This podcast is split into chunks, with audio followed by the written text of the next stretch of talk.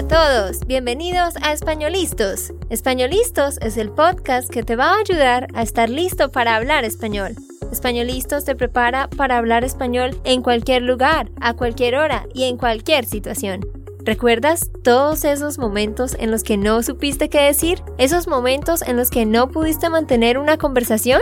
Pues tranquilo, Españolistos es la herramienta que estabas buscando para mejorar tu español. Dile adiós a todos esos momentos incómodos. Entonces, empecemos. ¿Estamos listos? Yo soy Andrea, de Santander, Colombia. Y yo soy Nate, de Texas, Estados Unidos. Hola, ¿cómo estás? ¿Cómo te encuentras? Espero que muy bien. Gracias por escucharnos en otro episodio más este es el episodio 349. Dios mío, no puedo creer que hayamos hecho tantos episodios. Y adivina qué vamos a hacer hoy. Pues vamos a estar hablando de Simón Bolívar, el libertador, un hombre que marcó la historia para siempre, un personaje muy trascendente en la historia de Latinoamérica, así que con mucha atención porque hoy vas a aprender varias cosas interesantes sobre su vida. Sí, de hecho, este Simón Bolívar es el personaje más importante de Latinoamérica, ¿no?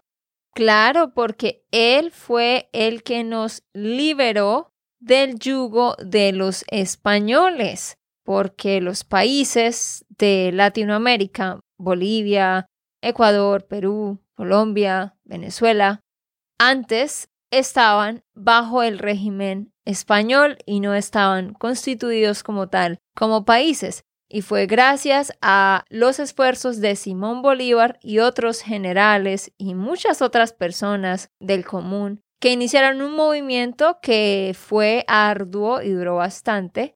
Muchas revoluciones, muchas batallas, donde, bueno, murió mucha gente también, pero se logró la libertad de estos países. Así que de todo esto vamos a estar hablándote. Pero antes de eso te quiero recordar que tú puedes descargar la transcripción. Tú puedes ir a espanolistos.com y descargar la transcripción de este episodio gratis y de esa manera puedes estar escuchando y leyendo al mismo tiempo.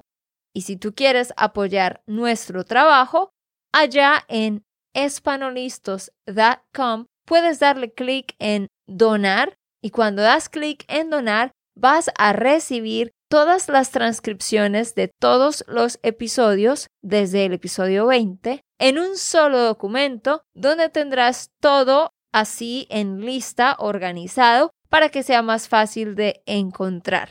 Así que con una pequeña donación para apoyar nuestro trabajo podrás obtener todo esto. Muy bien, ahora sí, empecemos hablando de este gran hombre, pues él fue un líder sudamericano clave en la lucha por la independencia de varios países que estaban bajo el dominio español en el siglo XIX, o sea, en los años 1800 algo. Sí, él nació el 24 de julio de 1783 en Caracas, Venezuela. Sí, ¿sabían ustedes eso? Simón Bolívar era venezolano. Y él falleció o murió el 17 de diciembre de 1830. Adivinen en dónde. En Santa Marta, Colombia. Él murió en Colombia. Así que vamos a estar hablando de su infancia, su adolescencia, hablaremos de sus estudios, de su carrera militar y ya luego entraremos a hablar de qué fue lo que él hizo por la liberación de estos países. Con respecto a su infancia, como ya dijimos, él nació en Caracas, Venezuela, en una familia acomodada y de ascendencia española. ¿Qué significa eso de una familia acomodada, Nate? Una familia que tenía plata. Exacto. Una familia acomodada, una familia adinerada, una familia estable financieramente. Y vean qué interesante, él tenía ascendencia española. Y ya vamos a ver que de hecho lo que él hizo mayoritariamente en, su vida fue pelear en contra de los españoles. Su padre murió cuando él solo tenía tres años y su madre murió cuando él tenía solo nueve años. Se quedó sin papás desde muy niño y estas pérdidas tan tempranas pues tuvieron un impacto significativo en su vida y le forjaron su carácter, ¿no?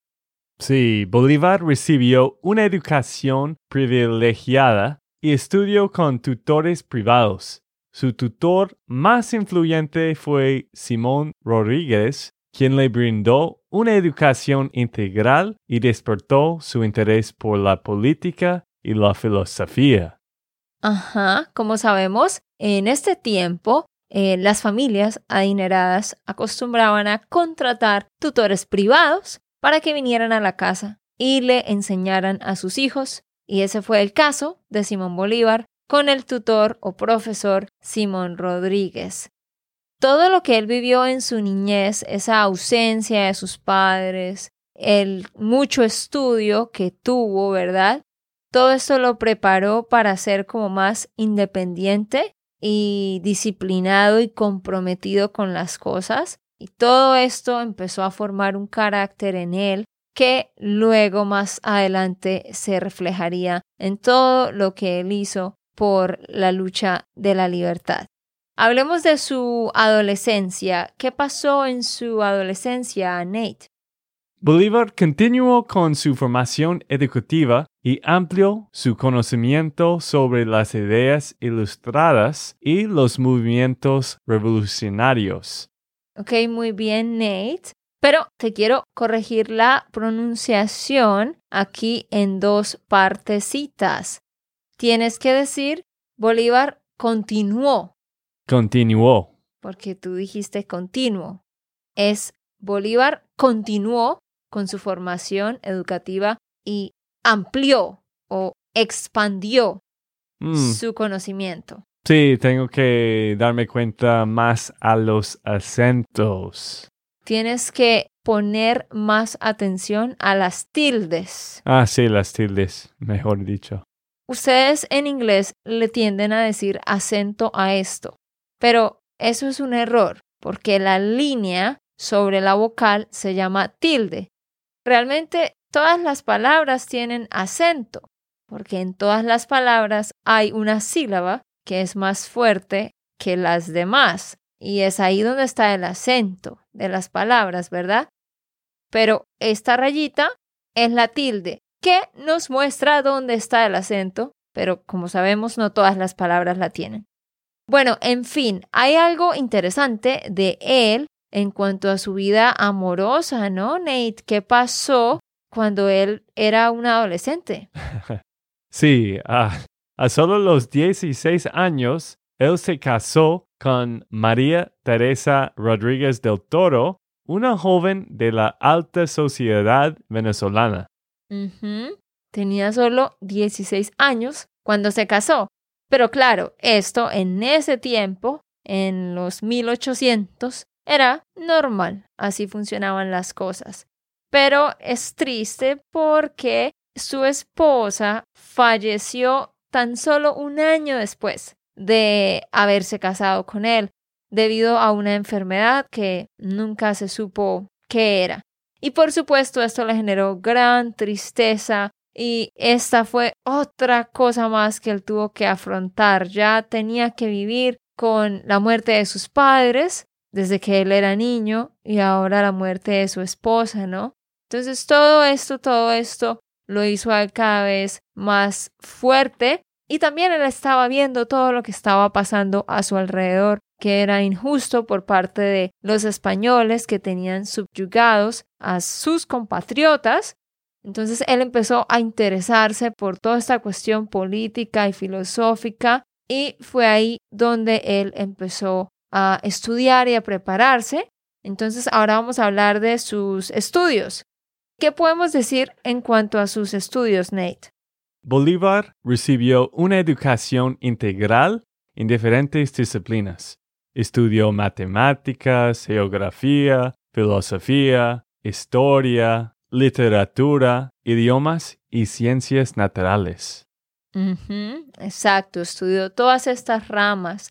Además de lo que él ya había estudiado en Caracas, él tuvo la oportunidad de viajar a Europa y allá él estudió. Estando en Europa, él estudió en la Universidad de Salamanca. Y estando allá en la universidad estudiando, él adoptó las ideas de la ilustración y los movimientos revolucionarios europeos. Y todo esto que él aprendió allá, todo esto que él adoptó, esta nueva forma de pensar, lo terminó de construir, por decirlo de alguna manera, y lo llevó a desarrollarse como, como líder, ¿verdad? Y fue aquí cuando él dijo, no, tenemos que iniciar un movimiento, tenemos que hacer algo porque no puedo permitir que los españoles dominen a mi gente, que nosotros no tengamos autonomía ni libertad.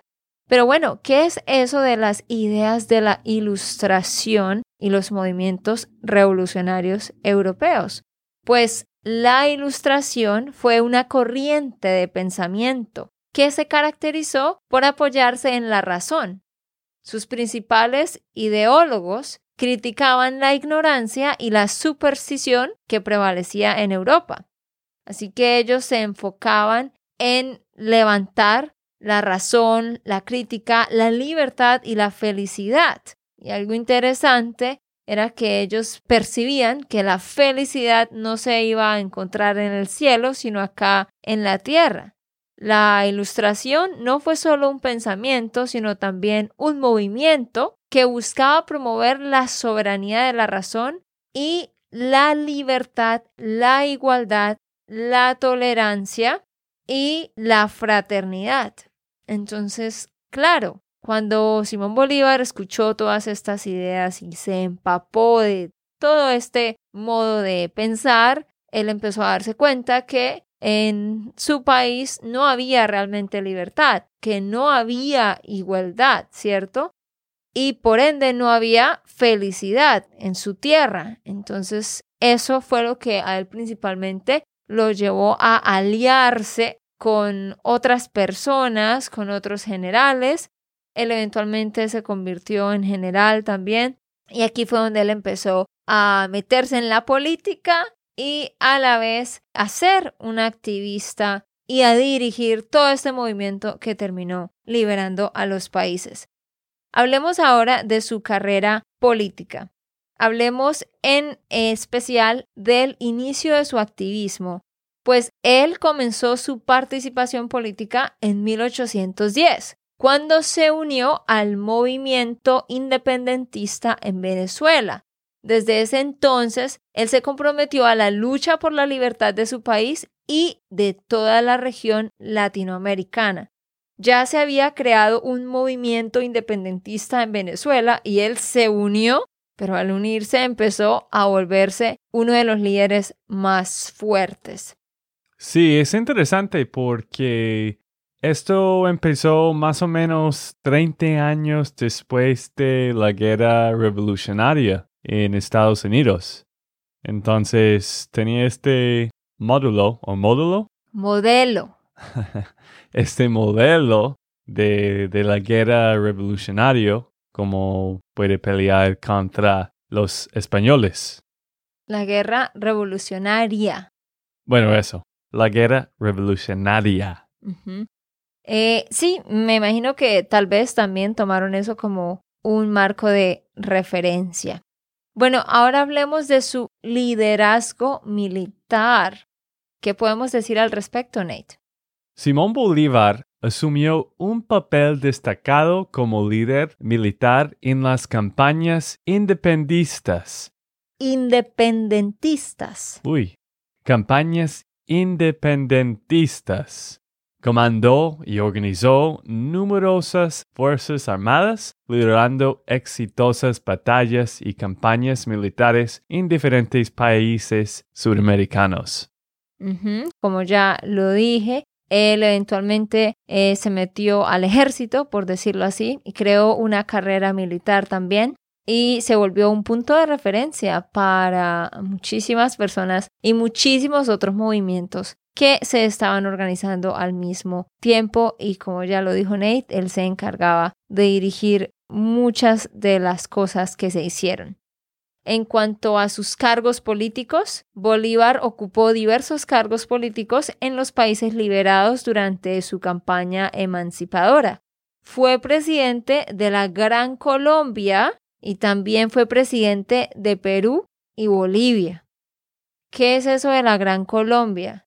Pues en ese tiempo había una federación que incluía los territorios de lo que hoy en día es Colombia, Venezuela, Ecuador y Panamá. Es decir, que en ese tiempo estos no eran cuatro países separados, sino que sencillamente eran un solo territorio unido, uno solito, y se le llamaba así, una federación de territorios. Pero ya luego se formó Colombia, Venezuela, Ecuador y Panamá por separado. Algo importante que marcó el curso de lo que logró Simón Bolívar fue el Congreso de Angostura. ¿Qué es eso? Pues en 1819 él convocó un congreso en Angostura, en Venezuela. Este es un lugar en Venezuela. Y allá él dio un discurso que se llama el discurso de Angostura. Y en este discurso él estaba mostrando la visión que él tenía para América Latina, para que América Latina fuera completamente independiente. Y él en este discurso estaba promoviendo ideas de unión, democracia y justicia social. Entonces estaba tratando de mostrar su visión de, hey, vamos todos a independizarnos de los españoles, sí podemos ser autónomos, sí podemos tener democracia, sí podemos tener justicia social. Eso era lo que él quería. Él estaba abogando fervientemente por la unión de los países recién independizados de América Latina. Y él de hecho dejó un legado, un legado muy importante a nivel político, ¿no, Nate? Sí, Bolívar dejó un legado político duradero. Sus escritos y discursos resaltaron la importancia de la libertad, la igualdad, la educación, la justicia y la integración latinoamericana. Él también fue, por supuesto, un defensor de la abolición de la esclavitud y un defensor de los derechos humanos, un gran activista de los derechos humanos. Nate, te quiero corregir la pronunciación de una de estas palabras es la palabra duradero. Bolívar dejó un legado político duradero. Duradero significa como lasting, que duró por mucho tiempo. Duradero. Mm, ok, sí. Sí, yo estaba leyendo también que en todos los territorios, todos los países donde él tenía poder, él terminó la esclavitud ahí. Claro, claro, él fue clave en la abolición de la esclavitud. Y algo importante para recordar es que esto no sucedió de la noche a la mañana. Él estuvo peleando por un lapso de 20 años. Todas estas batallas que él llevó a cabo fueron 20 años en los que él estaba combatiendo contra la corona española para lograr la independencia de Bolivia, Colombia, Ecuador, Perú y Venezuela. Pero antes de continuar, quiero hacer una pausa para invitarte a tomar clases uno a uno con nuestras tutoras colombianas. Si tú realmente quieres mejorar tu español y tener un mejor nivel y poder hablar de forma más clara, entonces necesitas cada semana hablar con alguien que te ayude a corregir esos errores de gramática y de pronunciación. Y eso es precisamente lo que hacen nuestras tutoras Delkin y Pau. Son dos nuevas tutoras, Delkin y Pau o Paula. Ellas dos son muy, muy profesionales, muy divertidas, muy pacientes ya tenemos a la profesora Diana y Paola, como seguramente sabes, pero ahora tenemos dos profesoras más, Delkin y Pau. y de verdad se las recomiendo 100%. Vayan a SpanishLandSchool.com slash clases para registrarse. Tú puedes ir ya mismo a SpanishLandSchool.com slash clases y ahí vas a ver un video de cada una de ellas y las vas a escuchar y ver su presentación y podrás reservar clases para que empieces realmente a llevar tu español al siguiente nivel. Bueno, ahora vamos a hablar de las batallas como tal que se libraron, dónde se libraron estas batallas y cuándo exactamente se logró la independencia de cada uno de estos países. Pues lo primero que debemos saber es que la etapa inicial de la lucha por la independencia estuvo liderada no solo por Simón Bolívar, sino también por otros grandes líderes como por ejemplo José de San Martín en Argentina y Chile y Bernardo O'Higgins en Chile como tal. Y bueno, hay muchos otros hombres que hicieron parte de todo esto, todos ellos llevaron a cabo campañas militares y promovieron la formación de gobiernos independientes en sus respectivos países.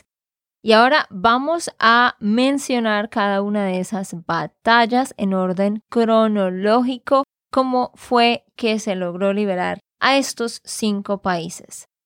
1. Colombia. Consiguió su independencia con la batalla del puente de Boyacá el 7 de agosto de 1819.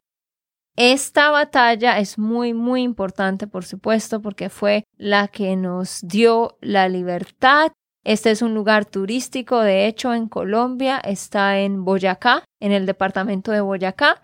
Eh, cerca de Bogotá hay un pueblo que se llama Tunja y ahí encontramos este monumento donde está ese pequeño puente, esa área donde se libró esta batalla contra los españoles. Ahí fue cuando Colombia consiguió la independencia como tal. El 20 de julio nosotros celebramos el grito de independencia que sucedió el 20 de julio de 1810.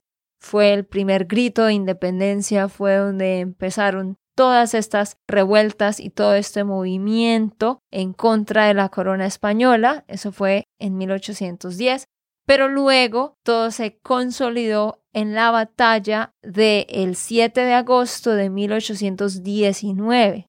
Nueve años más tarde fue cuando ya como tal se declaró Colombia o la Gran Colombia independiente. Vamos con el siguiente país. 2. Venezuela. Logró su independencia con el triunfo en la batalla de Carabobo el 24 de junio de 1821. Entonces Colombia se hizo independiente en 1819 y dos años más tarde, en 1821, se logró la independencia de Venezuela. 3. Ecuador.